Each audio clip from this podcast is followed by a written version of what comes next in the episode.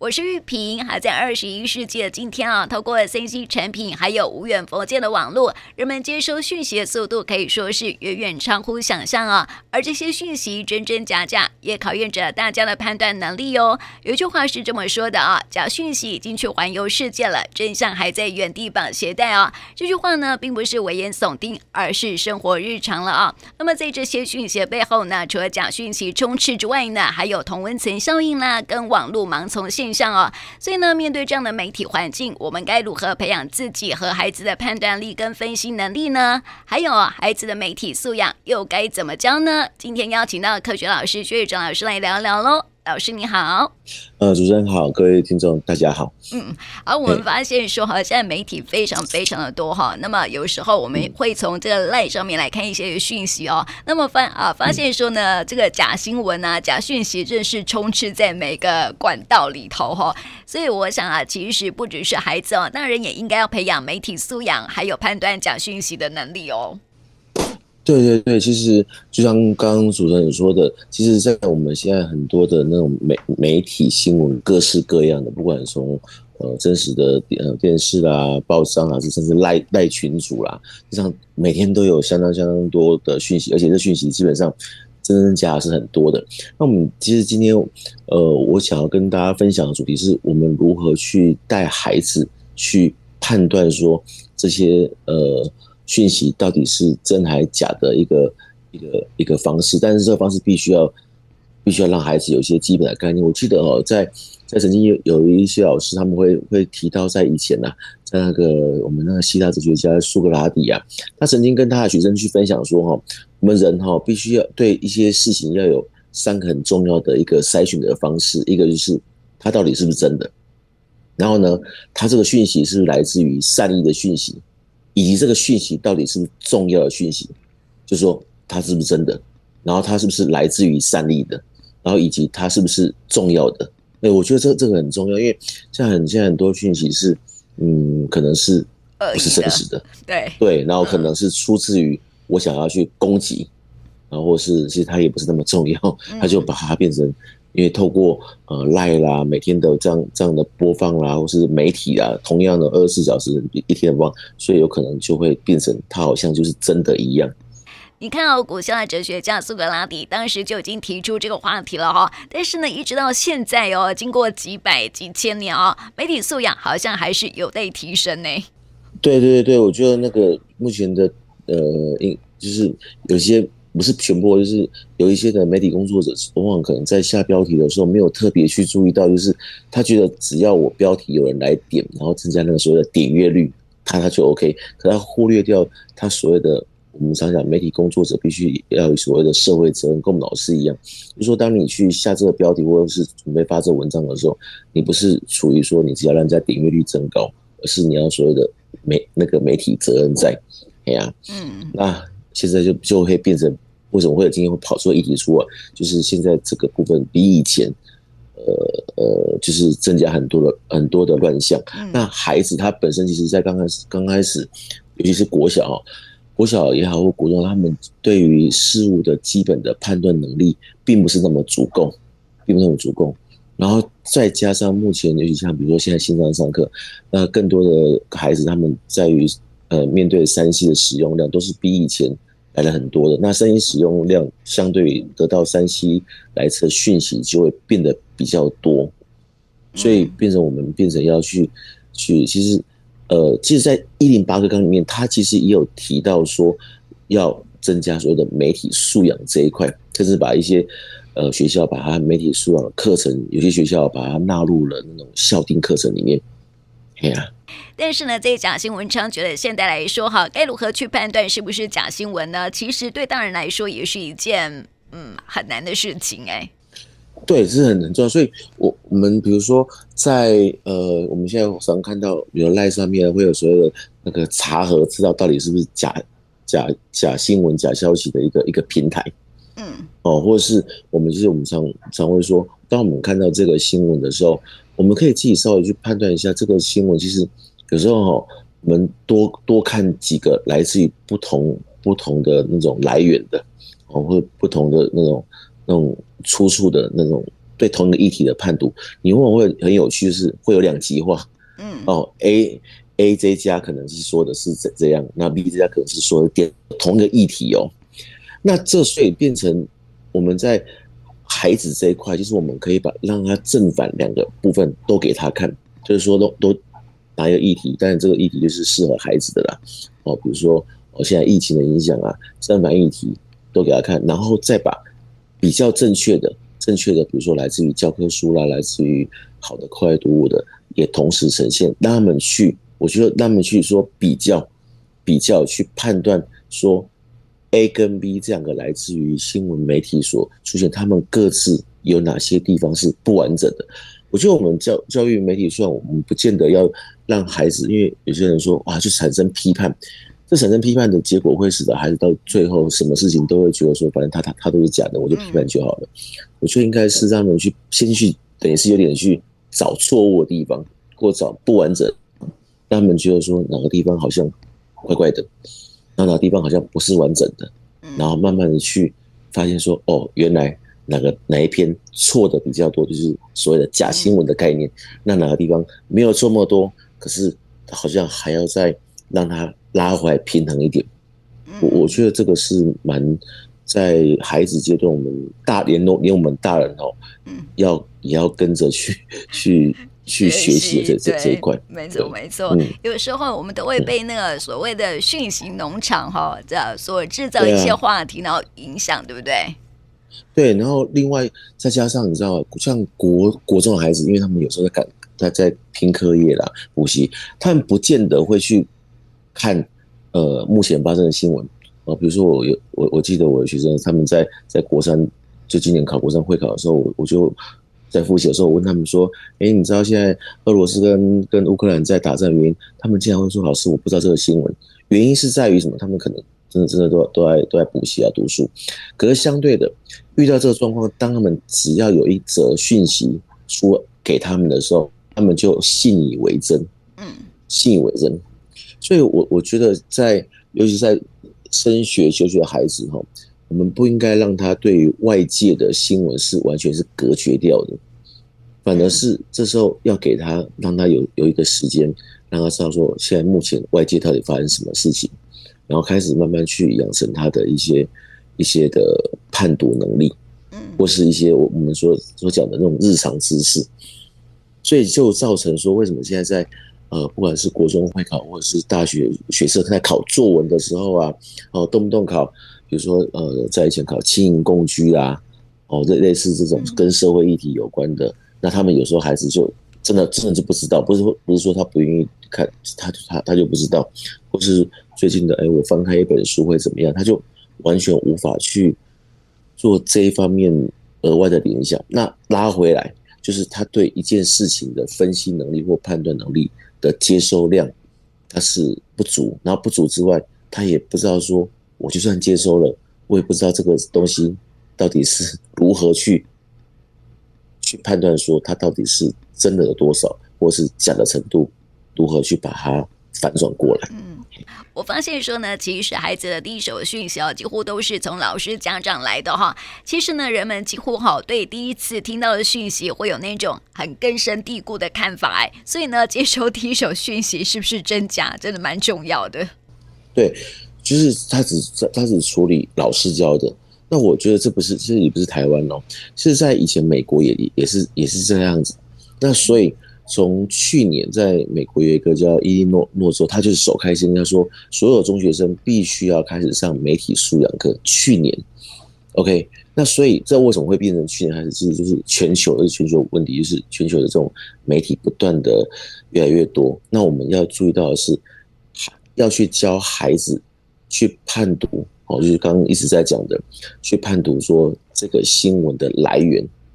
否则就是会造成说慢慢长大过程中就无法去判读，甚至会去忽略我们刚刚讲的，有些记者会故意把一些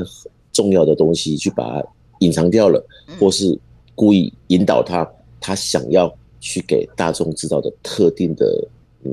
讯息，偏差的，对，偏差讯息就是主观，它不是很客观的，像。像我记得在以前那个媒体，就是会客观，会两面都会互相报，都是平平衡报道。啊，现在看起来好像都都不是这样，就是特定报的、嗯、对，特定某个面向。那当然，我我们大人来讲，因为我们大人还有一些基本的判断能力，但是有时候大人也也也会被被牵着走。那何况是孩子，他孩子是无法去去去去去分辨那那么多的一个一个问题，哎呀。其实呢，有时候记者太过有立场啊，所写出来、所报道的内容就会有所偏颇。也就是说呢，他们会从自己的立场所看到的角度出发啊。然后，阅听众呢，如果只是单一接受到他给乐听众的讯息啊，乐听众呢，当然就会被引导只认同特定媒体所报道的内容喽。对，然后就会变成，呃，不管是我们人们就是。会朝着去看我们喜欢的论点的文章，就是所谓的建立变成同温层。嗯，那一旦被建立成同温层之后，那这样的一个错误的讯息，它就更容易发挥，因为他知道有一层同温层会会去会去相信，然后这同温层又会扩散出去，那这个时候就是变成那个假的消息会这样被传播，就是变成这样。嗯，对，所以同温层效应影响也很大哎。哎，对，所以我倒觉得这跟科学一样，就是。像比如说我们在做科学研究的话，刚开始我通常会跟孩子说，对，我们要有假设可能会怎样，可是我们不能够觉得那个那个实验结果就是就是只有这样子，就像我们听消息也是一样。当我们发现做实验去探索以后，发现跟我们预期不符合不符合的时候，我们就要去相信说，诶，有可能并不是如我们预期一般。哦，这是这跟我们的实验探索是一样的，对啊，嗯，所以。我我倒觉得要这个必须要让孩子去，让他能够去透过不同的角度去分析判断，但是也需要老师啊、家长一起去一起去带领，然后让他刚开始是保持着怀疑，但不是那种所谓的愤世嫉俗，说所有的东西都都都都是错的。嗯，嘿，对对，让他觉得说我去去讨论说他的他的合理性。或是它的真实性，嗯，对，然后让他从分析判断过程，慢慢的哦，他就会开始去从很多为什么，然后开始去告诉你说，嗯，这个消息好像哪个地方出问题了。哇，这个是蛮蛮重要，尤其在这个这个年代的孩子的养成上面，嗯，所以呢，孩子的媒体素养培养啊，是需要家长去引导的哦。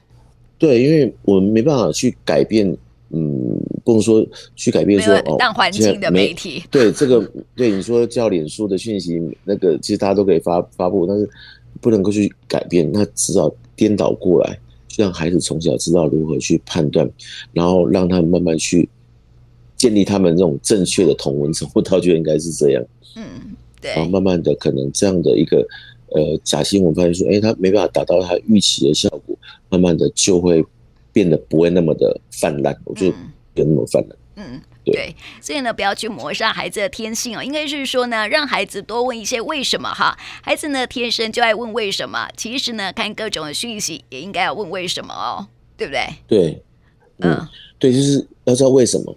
然后知道为什么之后，还要知道说那正确的又可能是什么。我觉得这个可以变成跟亲子之间产生大家互相讨论。因为有时候我们常会发现哦，大人有时候也会有那种自私意见，说就是这样。可是有时候小孩子比较比较天真的，因为他还没有接受过太多的社会化，所以他们有时候冒出来的语言，有时候我常会跟家长说，你有时候要稍微想，为什么小孩子会有这样的的一个想法出来？因为他他他是没有没有经过社会化，他可能比较单纯，所以搞不好他所发出的讯息是我们大家没有特别注意到的点。嗯对，而这个点可以帮忙我们去分析可能不同的事件，我觉得这是相互的啦。嗯，对。对啊，这就让我想起一本书哈，叫做《哈伯路塔》。那么这本书呢，提到犹太人教养孩子的方式啊。那为什么犹太人教育孩子的方式是值得学习的呢？啊，经过统计哦，历史上将近一千位的诺贝尔奖得主当中哈，就有两百零一位就是犹太人哦。那么二十世纪最伟大的心理学家，犹太人就占了三十六位哦。还有在各个领域呢，犹太人都很优秀，都有很优秀的表现啊。主要是因为他们教养孩子的方式就是聊天，保有父母跟孩孩子有更多的对话啊，孩子呢可以问为什么，然后呢不会去跟孩子呃这个呃家长也不会跟孩子说伊那兰误会误会无罪哦。那么犹太人的父母亲呢也会去引导孩子更多的发想，不会去反驳孩子的想法哦。对对，就是说我们不去反驳，不是说让他一直就是一直这样无厘头这样，而是他的他的方向，假设是还在我们觉得合理的范围里面，基本上就让他尽可能去去去往前延伸。然后我们大人要的部分就是从里面去可能去纠正他一些呃比较偏离主题的。哦，偏离主题的，比如说，我今天讨论疫苗啦，比如说哦，那个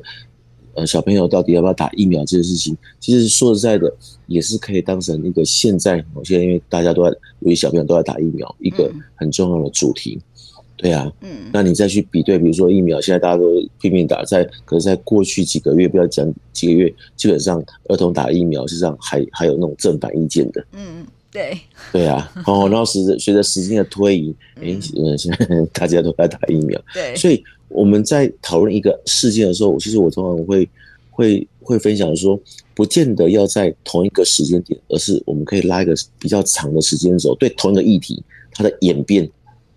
好，了说你看，在之前有的还还还反对，然后现在啊怎么会这样？那怎么变成风向改变了？是不是发生了什么事情？好了因为疫情变严重了，而且疫情还注意还有有孩子，这个时候你就会让让整件事情被还原回来。所以呢，培养孩子的媒体素养啊，就是要跟孩子多一点的对话啊，从新闻讯息啦，或是从日常生活当中来取材啊，跟孩子有多一点的讨论。就像犹太人，他们从小就习惯彼此多提问、多对话跟讨论啊，如此呢，就能够培养孩子更多的思辨的能力喽。对对对，因为你只有这样，就是刚刚主持人谈到，就是你才能够彼此去对话，那从对话里面去找到彼此之间的差异，那差异里面再去讨论如何去去做所谓的合作协调关系，就是这个部分就是包含到后一直讲到后面如何去建立孩子以后能够团团团队合作，而是团队合作不是不是说哦就单一个意见，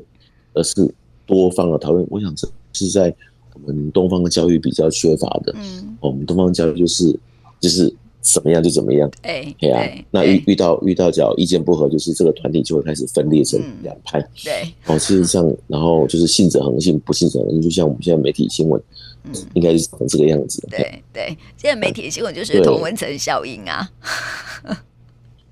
对，就是有一个同温层，就是说，对你同样的媒体的一个呃取向，然后就会造就某一层的同温层的越听众这样子。对，所以其实这样是相相当的、相当的的的的不好，因为它会让真实的事件失焦。嗯，哦，我常讲，不见得说。A A 这这群人讲的话就永远都是对的，那 B 群人永远都都都是错的。基本上这个真的要要去分判，就会变成哦，不是 A 就是 B，对，就没有 C 那种那种 C 的空间了。嗯，对，没错。所以孩子哈，就是说从小就应该要去培养他们多去看一些正负两方不一样的说法啦，对不对？然后去分辨一些假讯息，这样子。嗯，对，因为真假讯息实际上我们也有所谓的第三方事实查核的网站，那可以提供一个。一个基本的查询，因为有些家长说啊，我也不知道到底是真的还是假，怎么办？可以上网，哦，那如果是赖里面，其实都都有这些。那而且它不是只有一家，它可能有多家，因为只要怕一家不准的话，就是你多来多几个来看，然后学习，然后告诉我孩子说，你如你如何透过讯息，虽然我们接受的讯息，如何透过呃电脑，我们去查询这些这些假新闻的一个一个一个方式。那其实最简单就是。把时间轴把它拉长，不要只看单一个时间，因为单一个时间出来消消息不见得是一定对的。嗯，我们一定要通过时间的考验，后来这时间不会很长了，都是在一个月两个月，大家大大家就会知道。嗯，那慢慢的孩子从这个过程里面，他就会开始知道说，呃，我如何在第一时间里面先保持观望，但是也不是就不管他，我们去去追踪，然后之后才说哦，原来事情的面向是如此。然后累积他们的经验。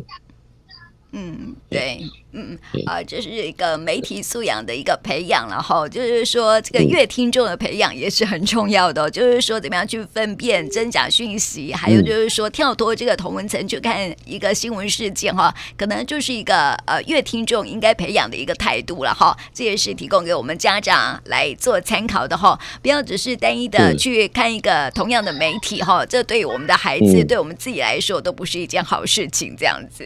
对对对，这是我最大的提醒，就是说不要以为这些新闻不会影响到我们日常生活，是真的会哦。现在就是这些新闻跟我们日常生活都息息相关哦，食衣住行娱乐都都都都有相关性，所以一定要把它当成一个很重要的议题来去教育我们的的孩子，对。对，或者说就是把电视关起来，然后这样子，这样就就就就没事了。嗯，对，没错。那提供给我们家长来参考了哈。那也谢谢薛宇哲老师，嗯、谢谢你。